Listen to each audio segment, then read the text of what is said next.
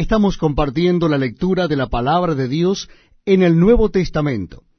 Y lo estamos haciendo en la primera carta del apóstol San Pablo a los tesalonicenses.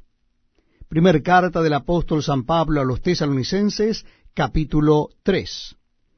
Dice así la palabra de Dios.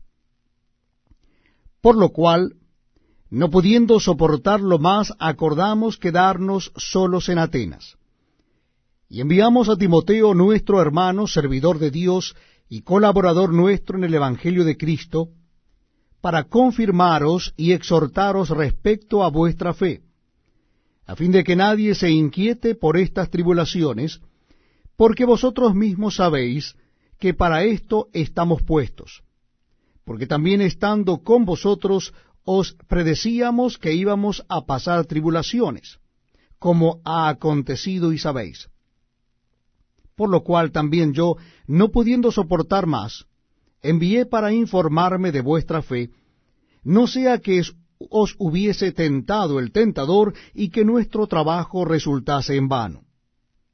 Pero cuando Timoteo volvió de vosotros a nosotros, y nos dio buenas noticias de vuestra fe y amor, y que siempre nos recordáis con cariño, deseando vernos, como también nosotros a vosotros, por ello, hermanos, en medio de toda nuestra necesidad y aflicción, fuimos consolados de vosotros por medio de vuestra fe. Porque ahora vivimos, si vosotros estáis firmes en el Señor.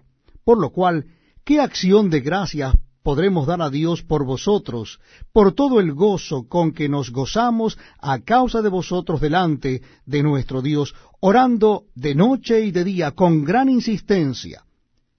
Para que veamos vuestro rostro y completemos lo que falte a vuestra fe. Mas el mismo Dios y Padre nuestro, y nuestro Señor Jesucristo, dirija nuestro camino a vosotros. Y el Señor os haga crecer y abundar en amor unos para con otros y para con todos, como también lo hacemos nosotros para con vosotros, para que sean afirmados vuestros corazones